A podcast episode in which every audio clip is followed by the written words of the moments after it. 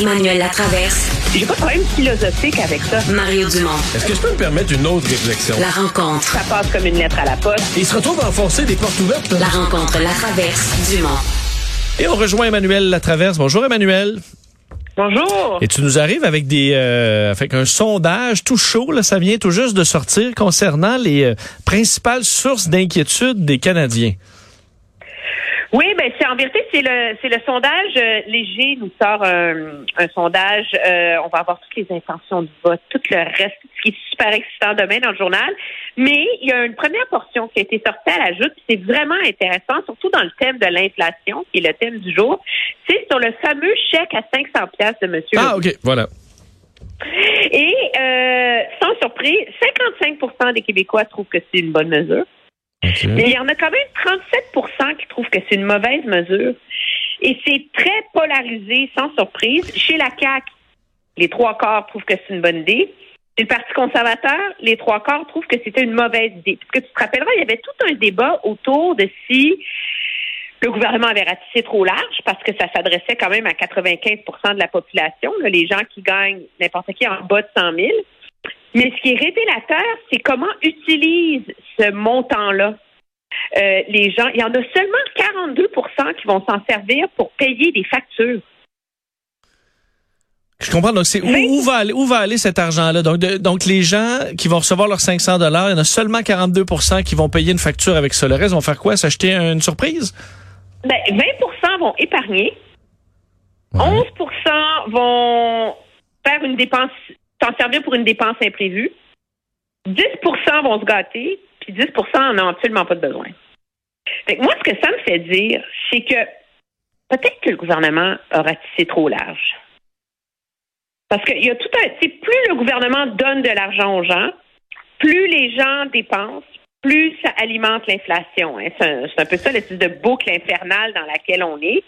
L'inflation est galopante parce que les gens ont économisé pendant la pandémie, puis là, ils se garochent. Alors, s'il y en a seulement 42% mettons, ajoutons les dépenses imprévues dans le lot, OK? Si on a seulement 53% qui s'en servent là, parce que, tu sais, faut payer quelque chose, ben c'est quand même, là, plus de 45% des gens que, dans le fond, euh, c'est du bonus, là. Ben, peut-être qu'en même temps, pour ceux qui vont se gâter, c'est parce qu'ils n'ont pas pu se gâter euh, depuis le début à Oui. cause de l'inflation aussi. Ça inclut un peu ça, là, non?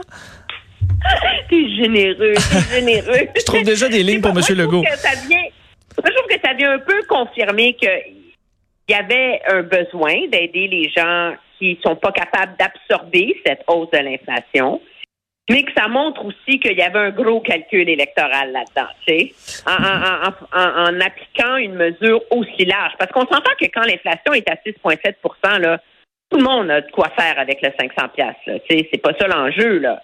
Mais, tu sais, est-ce que le gouvernement a trouvé juste le bon dosage pour pas mettre de l'huile sur le feu, puis juste aider ceux qui en ont le plus de besoin?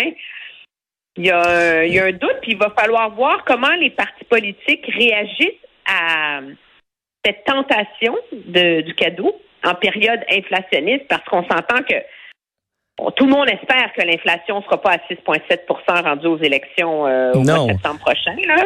Et j'écoutais le Mais débat. le euh, problème sera probablement pas réglé non plus. J'écoutais le débat euh, Macron-Le Pen euh, parce que là, là, un peu avant l'émission, c'était le, premier sujet, c'était l'inflation. On voit à quel point c'est international là, ce, ce débat-là.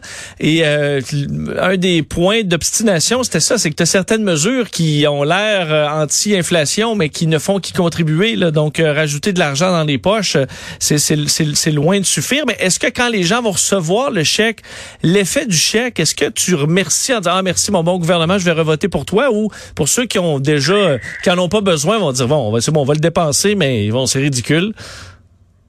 Ben, les gens se rappellent qu'un gouvernement est capable. Je pense pas que les gens vont allumer une chandelle puis chanter un ode à M. Legault, là.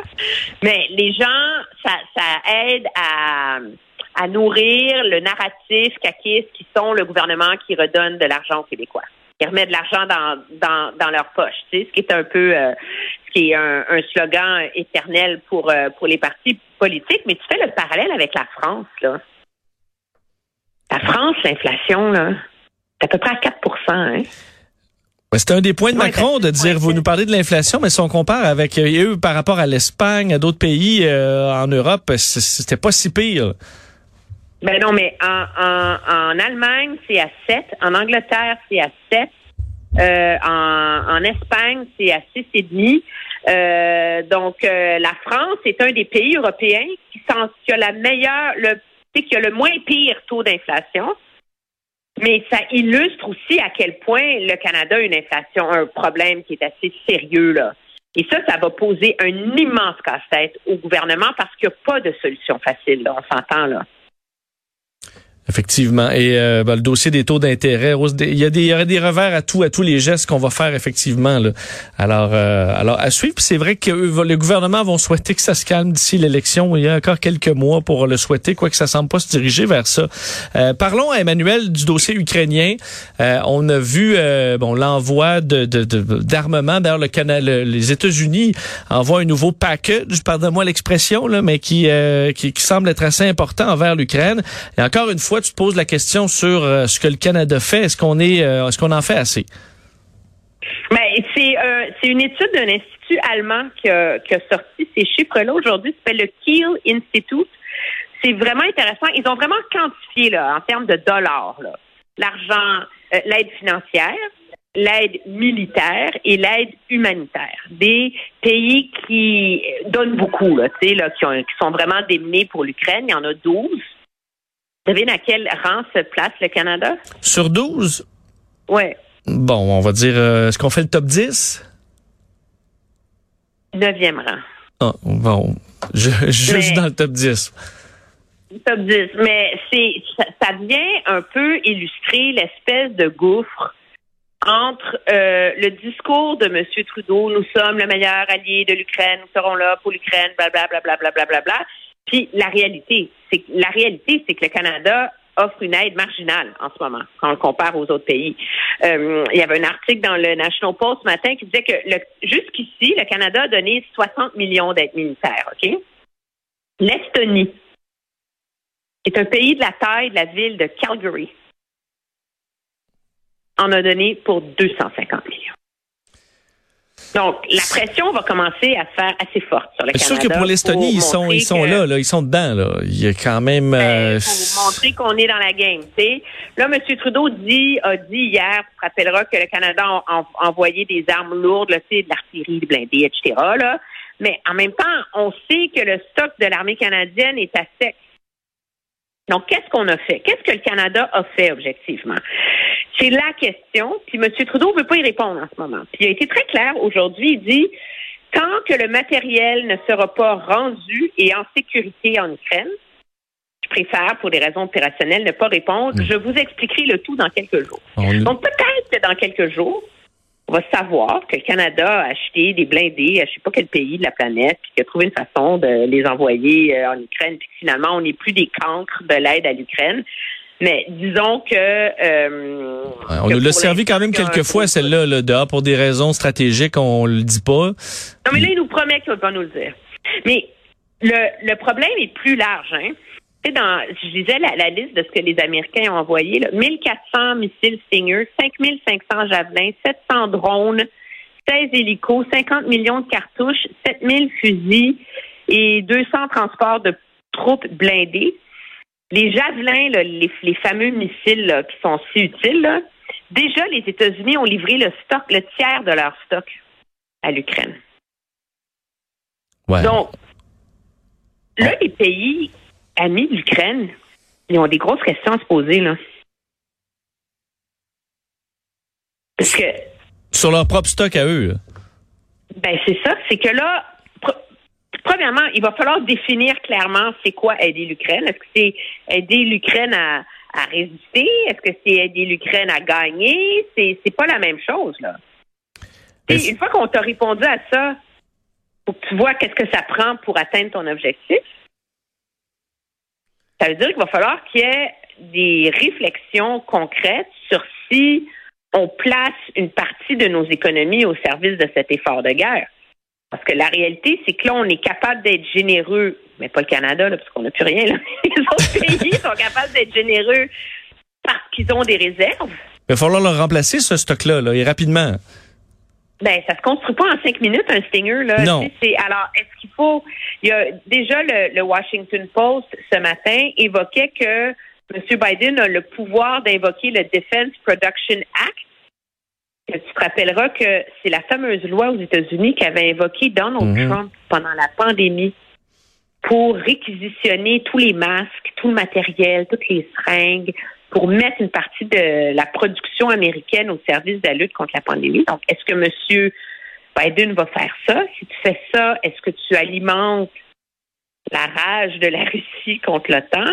Euh, on arrive au moment où là, c'est des questions euh, légales, mais aussi concrètes, très euh, très précises, qui vont et devoir être posées, je pense, euh, aux dirigeants des pays amis de l'Ukraine. Et euh, ça en rajoute toujours sur la liste des choses à acheter au Canada. Là, hier, on avait Jack Meeting en studio qui est d'accord qu'il va falloir dépenser euh, pour l'armée canadienne, mais la liste s'allonge parce qu'on avait les avions de chasse, c'est évident, euh, des avions cargo, c'est évident, des hélicoptères, les navires de guerre, mais là, ça, des, des javelins, des Stinger, les missiles britanniques, ils en ont de, de dernière génération qu'ils envoient à coups de milliers, euh, dont on a euh, même pas l'ombre d'avoir ça chez nous. Euh, ça aussi, va falloir s'équiper parce que même si on pas- on n'a pas envoyé ces stocks-là, mais on se dit, ouais, on a l'air fou de pas en avoir. Oui, mais le, Canada peut aussi, euh, peut, tu sais, le Canada sera pas capable de hausser et de organiser sa production dans les trois prochaines semaines. on s'entend là. Ce que le Canada peut faire, cependant, c'est l'acheter ailleurs d'autres pays puis de s'organiser pour le livrer. Je pense qu'à à, à, à, court et moyen terme, c'est la seule avenue possible. Mais c'est sûr que ça relance la réflexion sur l'industrie militaire au Canada et sur le ménage qui doit être fait dans toutes les méthodes d'approvisionnement au Canada. Parce que euh, c'était ce, genre d'enlisement-là de la machine bureaucratique infernale qui touche tout ce qui est militaire, qui fait en sorte que le Canada pas n'est pas capable d'être agile en termes d'achat. Et une des raisons pour ça, c'est que prends euh, un blindé ou ben ça c'est plus difficile là, parce qu'on a une des plus grosses usines de blindés au monde est à Waterloo. Là. Fait que mettons euh, des avions de chasse ou des missiles ou des Des missiles hélicoptères. des hélicoptères. Dès que le Canada un contrat d'approvisionnement, il y a toujours une obligation de retombée régionale et de canadianisation de la débat. Ce qui veut dire que ton, ton arme ou ton, ton équipement qu'un manufacturier fait ailleurs dans le monde, que son usine qui sort, tu euh, un par mois, là, peut pas juste te donner un contrat. Parce que notre façon de faire au Canada, on veut qu'il y ait des retombées régionales, nanana. Oui. Donc, ça veut dire qu'il faut comme patenter le truc que tu veux acheter pour trouver une façon qu'il y ait une compagnie ou deux ou trois au Canada qui a un petit bout du contrat pour créer des jobs au Canada. C'est ça qui, qui complique oui. tout, tout le cercle d'approvisionnement. Puis des jobs un peu à l'ouest, un peu à l'est, un peu au centre. Ah ben oui. Il faut, il faut que ça soit égal. Hein? C'est euh, comme les navires. Oui, les navires, et ça, on peut pas, on peut, pas aller s'acheter un beau navire neuf ailleurs. Là. Il va falloir le construire ici, puis une partie à gauche, une partie à droite, une partie au milieu. On n'est pas capable de le faire, fait que finalement, euh, on est comme pris. Alors, c'est, moi, je pense que le, le, gouvernement a acheté la paix là, avec euh, son, son 9 milliards euh, dans le budget, puis son 500 millions pour l'Ukraine. C'est à, à court terme très bien. Là, ça calme le débat, là, ça rassure un peu tout le monde, mais dans les faits, il n'y a absolument rien de réglé sur le problème de l'approvisionnement militaire du, Canada. Puis c'est un débat que nos lacunes face à la guerre en Ukraine ne vont euh, ne va qu'exacerber. Mais sens-tu en terminant qu'il y a une- que Justin Trudeau a une certaine urgence? D'habitude, l'urgence à dépenser de Justin Trudeau, on le voit, là, puis il fait des annonces, puis un milliard là, des milliards là, des milliards là. Dans la dépense militaire, on a vu le dossier des avions de chasse qui semble s'accélérer. Ailleurs, euh, je le sens pas, euh, je le sens pas Mais- sur le pied de guerre, là. Dans le budget, c'était très clair que le Canada va mettre à jour sa politique de défense. Parce qu'à un moment donné, tu peux pas juste comme te garocher puis aller acheter des bébelles parce qu'il faut que tu dépenses. Là. Tu sais, à, quoi elles servent, à quoi elles servent nos forces armées canadiennes? C'est quoi leur mandat? C'est quoi la priorité? Il faut, et ça, c'est un, exercice qu'il faut refaire à chaque 5, 6, 7 ans. Là. Et donc, le gouvernement s'est engagé là, à, à faire cet exercice-là dans la prochaine année, ce qui est important. Puis, en attendant, le truc qu'il sait qu'il doit faire et sur lequel il s'est engagé, c'est la modernisation de NORAD. Et ça, il y a des fonds pour ça dans, le budget qui vont servir, entre autres, à acheter des nouveaux systèmes de radar avec les Américains pour mettre à jour toute notre infrastructure de surveillance de l'Arctique qui est complètement désuète puis qui date euh, du début des années 80 et qui donc qui ne sont pas euh, de, de niveau par rapport à la qualité et à l'avancement technologique du matériel russe dans la région. Mais la liste d'épicerie va être, euh, va être longue et coûteuse. Merci beaucoup, Emmanuel. À demain. Très bien, au revoir. Salut.